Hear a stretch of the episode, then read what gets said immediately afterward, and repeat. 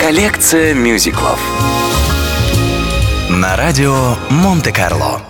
Мадонна Don't Cry For Me, Аргентина Мюзикл «Эвита» рассказывает историю жизни первой леди Аргентины Эвы Перрон. Особенность этой постановки заключается в том, что повествование в ней идет в обратном порядке. От смерти женщины в 1952 году до раннего детства в начале 20-х годов прошлого века. Противоречивость этой персоны заключается в том, что, с одной стороны, Перрон активно помогала обездоленным, но с другой способствовала становлению диктаторского режима в Аргентине. Мюзикл имел грандиозный успех, а в 96 году вышел одноименный фильм, где роли Виты исполнила Мадонна. За проделанную в этом фильме работу певица получила премию «Золотой глобус».